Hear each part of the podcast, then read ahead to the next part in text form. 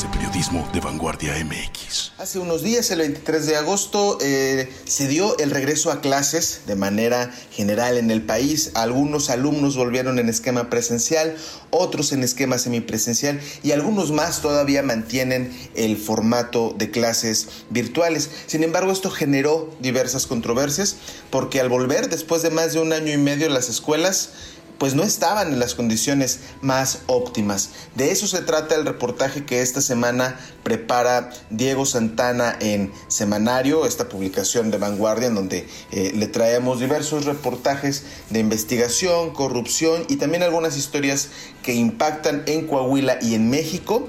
Eh, y bueno, el, el día de hoy vamos a estar platicando con el Diego. Buenos días, ¿cómo estás? Hola, buenos días César, muy bien, gracias. Y así es, este, este reportaje habla, sobre el, el, panorama que vivieron las escuelas públicas al volver a las aulas durante pues más de un año y medio de, de pandemia. Claro, y bueno, vamos a vamos primero sobre los datos duros porque tú traes algunas historias, pero primero para darle un contexto general a, a la gente que nos esté escuchando, eh, más o menos por ahí tú tienes el dato de cuántos fueron los alumnos que regresaron en todo el país a, clases. Sí, eh, mira, según datos de la Secretaría de Educación Pública, el 23 de agosto de 2021 regresaron a clases de manera presencial 135.230 centros educativos en México. Es decir, eh, 12.639.915 alumnos y 1.200.245 maestros. Eh, en el caso de aquí... Estamos hablando de esto es a nivel México, ¿verdad? Así es, nivel México. Y en el caso aquí de Coahuila, pues la Secretaría de Educación Pública tiene registradas 4.098 escuelas desde nivel básico hasta superior y en el que pues de ellas 1.375 se consideraron no adecuadas para el regreso a clases, es decir, un 33.5%. Vamos, si quieres, vamos a, quedarnos con este dato por lo pronto, eh, que, de aquí es de donde se desprende eh, en realidad esta investigación y este reportaje. Eh, 1.375 escuelas de 4.098 no se consideraron listas para el regreso a clases presenciales. Eh, tú platicaste por ahí en la región Laguna con padres de familia y docentes de tres instituciones diferentes. Eh, platícanos cuando, cuando, cuando leemos esto, cuando escuchamos esto de que las, no se consideraron adecuadas estas escuelas, ¿cuáles fueron las condiciones? ¿A qué se refiere esta cosa que puede, eh, quienes quizá no estén ya en un plantel educativo o, o aquellos, eh, aquellas familias que todavía no retornan en este esquema, eh, platícales un poquito de qué es lo que se encontraron al regreso. Mira, principalmente se afrontaron con problemas referentes a la infraestructura de los centros educativos debido al vandalismo de las mismas. Eh, durante más de un año en el que estuvo las escuelas abandonadas, pues eh, estos dif diferentes planteles sufrieron el, el robo de, de varias de, su, de sus, bueno, pues parte de su infraestructura como aparatos de aire, eh, bombas de agua, eh, cable eléctrico, que quieras o no son este, pues cosas básicas para el retorno a clases respecto a lo que la Secretaría de Educación Pública eh, requiere para que esas escuelas regresen eh, debido a, la pandemia. Ok, y bueno, por ahí encontramos también información de que quienes mayormente se vieron afectados y afectadas fueron las eh, personas que regresaron a nivel básico, ¿no? Este, platícanos, tú fuiste a tres a tres escuelas. Vamos a, platicar sobre la primera de ellas, que es la primaria Presidente Lázaro Cárdenas del Río, ubicada justamente en Torreón. Me gustaría que no solo habláramos sobre, sobre una vez que tú llegas ya al plantel, sino platícale a la gente cómo, es, cómo son los alrededores, eh, porque en tu texto que, ustedes pueden leer en semanario, eh, se, se, puede leer que justamente eh, pues no es, no es como el, no, no, no, no, no se trata principalmente de un, de un terreno urbano, como lo podríamos llamar de alguna manera, ¿no? Muy bien, César. Este, bueno, así es. El primer caso eh, fue en la escuela Presidente Lázaro, Cárdenas del Río, que está a las afueras de la ciudad de Torreón. Eh, bueno, como te dije, el pasado 23 de agosto regresaron a, las escuelas este, pues los niños que por más de, más de un año estuvieron en, sus casas y en esta comunidad en específico eh, se llama, bueno, es un ejido que se llama Rancho de Afuera.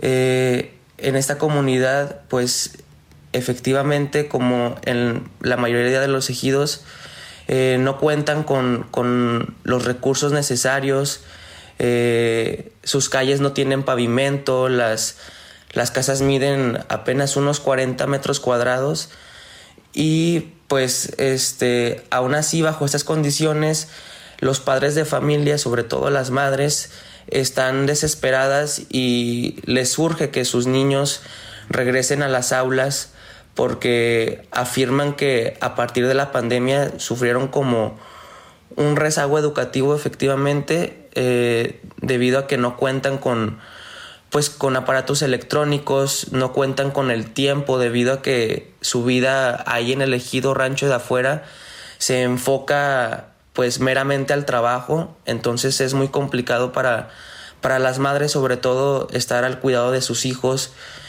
Entonces los profesores de la escuela eh, presidente Lázaro Cárdenas del Río, pues a pesar de no estar en, en la lista oficial de las escuelas que están eh, en presencial, porque la Secretaría de Educación junto con el Instituto Coahuilense de la Infraestructura Física Educativa eh, hicieron una lista eh, oficial para que en el que se checaba las escuelas que estuvieran en las mejores condiciones.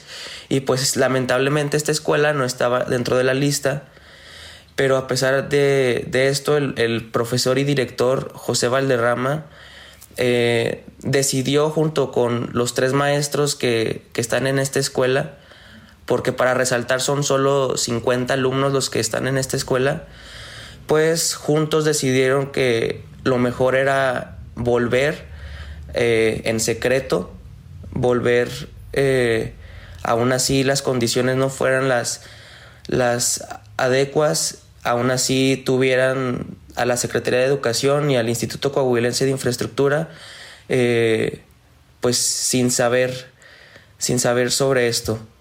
Ok. Y, bueno, en, eh, si bien la preocupación principal de los padres no está ahorita 100% eh, en los casos de contagio. Hay que hacer énfasis en que la pandemia todavía no termina. El COVID-19 sigue eh, contagiando, sigue enfermando y lamentablemente sigue matando gente. Cuando tú fuiste por allá, además de la cuestión de infraestructura, además de los desperfectos, además de esta situación de no estar todavía en una lista, eh, digamos, este, avalada, te encontraste con un caso de un contagio de un profesor, ¿no? Así es, César. Este, pues lo gracioso de esto es que obviamente ellos saben el riesgo que corren al, al volver, eh, sobre todo bajo las condiciones en las que se encuentra la escuela.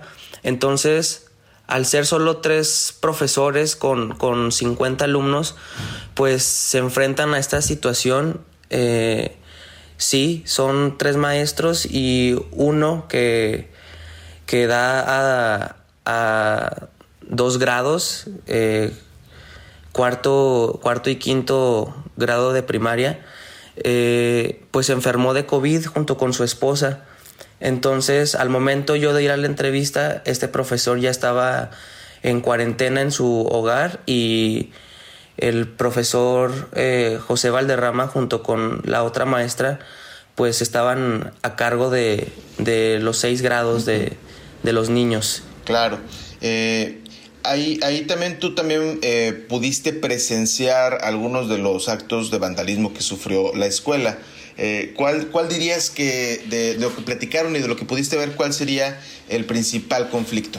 El principal conflicto yo creo que es la bomba de agua que abastece los baños y, y pues la red de, de agua potable para, para, los bebederos, que a pesar de que, bueno, eh, uno de los términos eh, en el que para volver a clases presenciales es no pues tomar agua de los bebederos, eh, aún así es muy importante para los baños, para el, el, hecho de la salubridad de los niños, ¿sabes? Eh, al no tener agua, pues no, no se enfrentan a más problemas de salubridad, se encuentran ante, eh, ante un posible contagio por la falta de sanidad, ¿sabes? Claro. Y, bueno, una, cuando uno escucha todo esto, se pregunta qué ocurre con, las autoridades eh, educativas, ¿no? Eh, ¿Cuál es la situación ahí? Porque ellos, eh, evidentemente, y te lo platicaron, metieron las quejas, por decirlo, las hicieron también las denuncias correspondientes. ¿Qué ha ocurrido con eso? Sí, mira, el, apenas este verano, en, en el 2021, la escuela realizó un reporte eh, de las condiciones de su infraestructura a, la ICIFED en Saltillo, en conjunto con la Secretaría de Educación, que pues estas son las encargadas de, resolver el problema de vandalismo y la reestructuración de, estos centros educativos. Sin embargo, pues eh, hasta la fecha no han tenido una respuesta favorable no ha habido ninguna solución. Eh, incluso pues no ha habido la solución que tuvieron que ser los mismos docentes y las mismas madres de familia las que tuvieron que solucionar estas pésimas condiciones en las que se encontraba la escuela. Eh, eh, fueron junto con la mesa de padres de familia y los maestros quienes pues se encargaron de pedir cuotas, de proteger el inmobiliario de la escuela, de dirigir jornadas de limpieza. Y pues sí, prácticamente ellas eh, solventaron todas las, las deudas que tenían y los problemas de infraestructura que tenían. Ahora, eh, esta situación más o menos se repite en otras escuelas. Fuiste también a la primaria profesor Víctor García Carreño, es eh, la segunda escuela que viene eh, en el reportaje. Y antes de entrar al, terreno de los daños y, la infraestructura y todas estas cosas que pasan, te encontraste con un testimonio muy interesante de una madre de familia, ¿no? Azucena Vázquez. Eh, platícanos qué fue lo que ella te dijo, porque creo que muchos padres de familia están eh, en esta misma postura. Así es, mira, al momento de ir presentarme a la escuela primaria profesor Víctor García Carreño, este, pues esta escuela se encuentra en una, en una colonia eh, algo marginada, en el que pues siempre están enfrentando problemas de delincuencia eh, y falta de recursos económicos. Y me topé a esta mamá, eh, Azucena Vázquez, que es madre de, de dos niños, incluyendo un niño de, de 8 años que pues estudia ahí en la escuela. Al momento de entrevistarla y de pedirle pues, pues un, argumento y de lo que piensa sobre la situación, me dijo que ella pues se encontraba en la escuela porque iba a tener que sacar a su hijo de, estudiar durante este nuevo ciclo escolar, ya que pues ella al ser madre soltera, eh, pues sus hijos dependen completamente de ella, no tienen ninguna ayuda. Eh, tuvo que conseguir eh, dos trabajos de medio turno, eh, por lo que pues no tiene el tiempo suficiente para estar como ella quisiera al pendiente de su hijo que está estudiando, de tanto el hecho de ayudarle en las tareas, ayudarle en trabajos, pues el simple hecho de, de, ser una mamá las 24 horas, ¿sabes? Entonces, pues lamentablemente eh, fue a la escuela a despedirse de los, de los docentes, de los profesores, y pues a decirles que su niño de 8 años ya no iba a poder estar durante este ciclo en la escuela hasta que las condiciones fueran favorables. Y cuando, cuando ella habla de que las condiciones fueran favorables, ella se refiere a que eh, en abril de 2020 a la escuela le robaron 12 aparatos de aire, de, de se refieren a motores de, de los aparatos de aire acondicionado, le falta cable eléctrico, también se robaron la bomba de agua, dañaron las chapas y ventana de los baños. Cuando uno pasa por la parte de afuera, eh, una buena parte de la barda que, que separa el perímetro está grafiteada. Los salones eh, tienen bancas y mesas rotas y obviamente en la parte donde hay tierra en estos, en estos partes que no están pavimentadas, bueno, la maleza creció sin control obviamente, ¿no? Eh, con todo esto eh, son, son parte de las, de las problemáticas y déjeme decirle que no se trata de problemas aislados, no se trata de situaciones que se dan en una o dos o tres escuelas. De acuerdo con la CEDU, en lo que va del 2021, hay 294 escuelas que no cuentan con agua potable y 393 que carecen de drenaje. Vamos a recordar, estas cifras se refieren justamente al 33% de escuelas que no cuentan con las condiciones adecuadas para el regreso a clases. Y, en esta misma escuela, Diego, platicaste con, eh, bueno, con, precisamente con el director y con una maestra eh, respecto a a cuál es el sentir, ¿no? Porque ya, ya hablamos un poquito de los hechos, ya hablamos de, de las cosas que, que, ocurren, pero ¿cuál es el sentir de los maestros que están llevando en este momento la carga y de alguna manera la responsabilidad principal de solventar estos problemas? Sí, así es. Este, en este caso fue la, la maestra Blanca Martínez la que me recibió en, en, la escuela. Y pues yo siento que habló, habló en general por todos los maestros.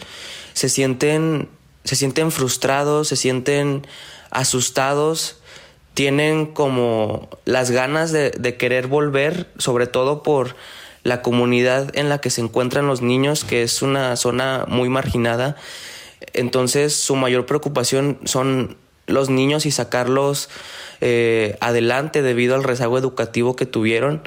Pero pues sí, se sienten muy frustrados, se sienten enojados porque las condiciones para volver eh, pues son, son pésimas y asegura, por ejemplo, la maestra Blanca que lo que les da eh, la Secretaría de Educación, la CEDU, pues prácticamente parece un chiste. Para toda una escuela les dan un galón de cloro y, ya solamente. Eh, asegura que pues casi siempre les dan órdenes desde arriba, desde la oficina, desde la CEDU, pero eh, no vienen directamente a, a, revisar las instalaciones de la escuela y pues por lo tanto no les dan dinero ni, ni el apoyo necesario. ¿Quiénes, son, quiénes, son, ¿quiénes son entonces los que están eh, poniendo recursos? Si, no, si, si de alguna manera ya nos dicen que la Secretaría no es... Eh, porque estas cosas pues al final tienen que moverse, ¿no?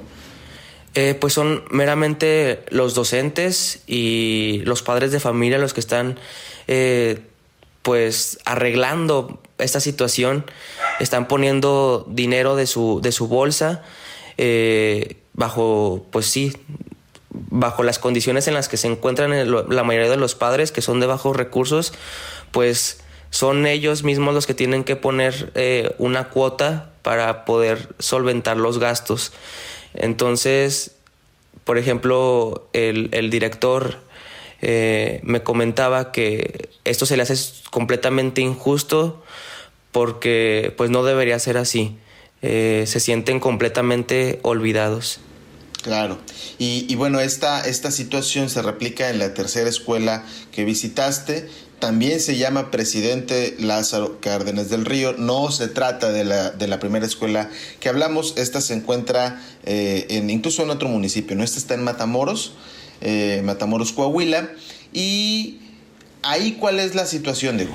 Mira, en común tienen lo mismo. Este sufrieron de vandalismo. Eh, en la parte externa de la escuela se ve pues grafiteada, les robaron el cableado eléctrico, los aparatos de aire, las computadoras portátiles, pero este, una de las situaciones en, eh, que, la, que, la, misma directora Raquel Delores me comentó que pues están preocupados es por, por la salud mental de, de sus alumnos. Eh, comentó, por ejemplo, que las, las, opiniones están divididas entre las madres de familia porque hay un, un 50% que, que no quiere que sus hijos regresen por miedo al contagio, pero también hay otro 50% que les surge volver porque ya no pueden cuidar a sus hijos eh, porque la salud mental de estos pues eh, ha empeorado.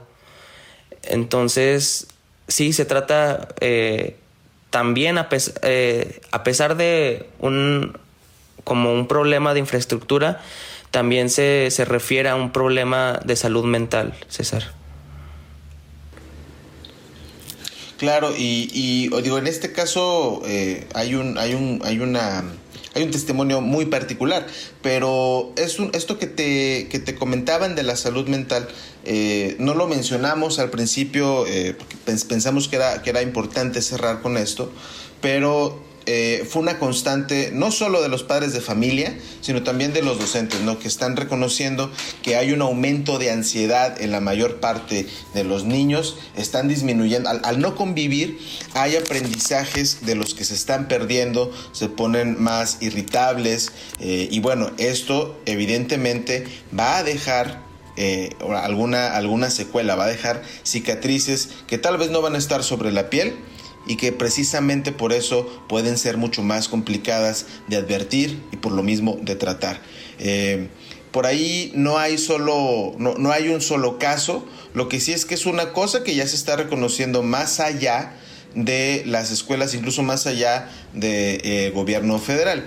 Eh, hace algunos días, más o menos por ahí en, en, las fechas en las que se iba a volver a clase, eh, hay una, hay, la, Organización Mundial de la Salud tiene una experta y una asesora que es Marilú Acosta, quien ella, eh, bueno, ya precisó que en México, en comparación de la Unión Europea, es que no se están analizando justamente las, las particularidades de cada escuela, porque no todas tienen ni las mismas características ni las mismas oportunidades. Por eso mismo dijo que era complicado garantizar un regreso eh, seguro, ¿no? Eh, y ella precisaba justamente que lo que se debió haber hecho previo a todo, incluso a, la, a las, a las condiciones de infraestructura, es pensar en la salud mental de los estudiantes, ¿no? Un análisis que pudiera dar eh, soluciones o al menos un panorama certero de frente a qué se están enfrentando docentes, padres y madres de familia. Eh, de acuerdo con, con Marilu, si esto eh, no se hizo, ya de que ya de por sí es complicado, si aún así no se hace, es imposible que se tengan las herramientas para manejar el regreso a clases de la mejor manera. Y bueno, de eso va el reportaje que Diego entrega esta semana en Semanario. Lo puede encontrar por ahí usted en la página de semanario.vanguardia.com.mx. En las redes sociales estará difundiendo también eh, los, los, diferentes entregables, obviamente este podcast, algunas historias eh, en las plataformas digitales. En todos lados nos encuentra como Vanguardia MX. Diego, no sé si tengas algún mensaje con el que quieras cerrar. Eh, yo siento, bueno, más bien también es una opinión personal y lo pongo ahí en el reportaje, que es como la opinión de varios expertos y de varios eh, eh, padres eh, y maestros que, pues sí, efectivamente se sienten olvidados y a pesar pues de las recomendaciones y opiniones eh, respecto a, regresar a clases presenciales, pues la insistencia por parte de nuestras autoridades, del presidente de la República, pues fueron más grandes. Eh, no sabíamos eh, las condiciones en las que estábamos, sabíamos que corríamos el riesgo de, de pues de empeorar el, el virus, pero también se está viendo otra parte fundamental que es un virus social eh, y estoy hablando efectivamente de la desigualdad educativa aquí en México. Muy bien. Bueno, pues ahí, ahí lo tiene un problema que todavía no se ha resuelto del todo, no se ha analizado del todo y que seguramente va a estar dando de qué hablar. Esperemos que eh, no sea un tema que simplemente se eche a la bolsa de los pendientes y se convierta en una responsabilidad política para futuros gobiernos. Eh, esto lo podrá leer por ahí en, la página de Vanguardia. Eh, quédese al pendiente de la demás programación que tenemos y siga al pendiente por favor de los reportajes que cada semana le traemos para usted. Nos vemos en la próxima emisión de Escrutinio. Nos vemos en la próxima emisión de Escrutinio. Mi nombre es César Gaitán. Hasta luego.